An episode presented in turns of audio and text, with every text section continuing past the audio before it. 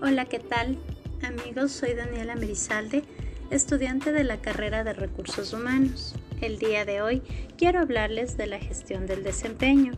Bueno, para empezar, diré que es una de las principales herramientas que utilizan las empresas hoy en día para promover el talento entre sus empleados. Tiene como objetivos mejorar los resultados que de los diferentes equipos de trabajo puedan obtener mejorar la satisfacción y motivar el talento de los trabajadores.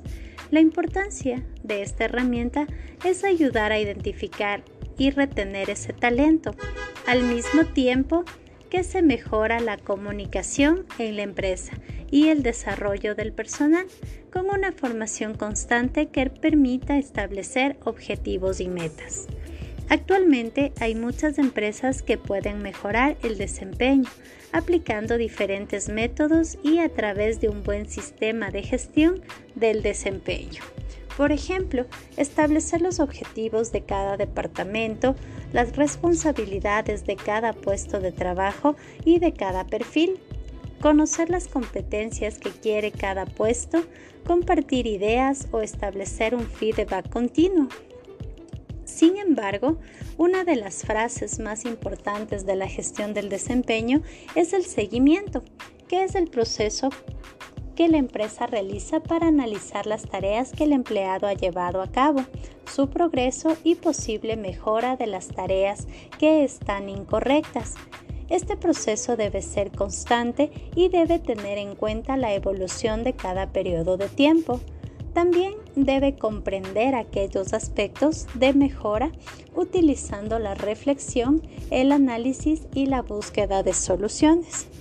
Resulta necesario cambiar en el personal el viejo paradigma de evaluar para castigar por el de evaluar para encontrar caminos de superación personal. Esto será posible si cree en la capacidad que tiene el ser humano de crecer y superarse y lo importante que son los grupos y la organización como instrumentos de transformación, tanto en lo personal como en lo laboral. La evaluación es un subproceso de la gestión de desempeño que debe involucrar al superior inmediato de cada integrante de la organización en su rol de responsable de promover el desarrollo de sus colaboradores, una función que muchos no comprenden o no aceptan como propia.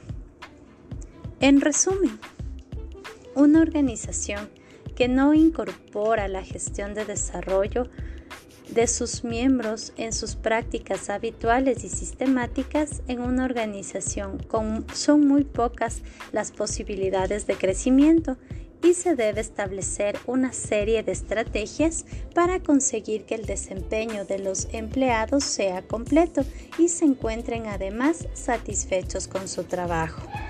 Es todo por el momento, espero que este podcast sea de gran utilidad para todos ustedes. Nos vemos pronto. Un abrazo.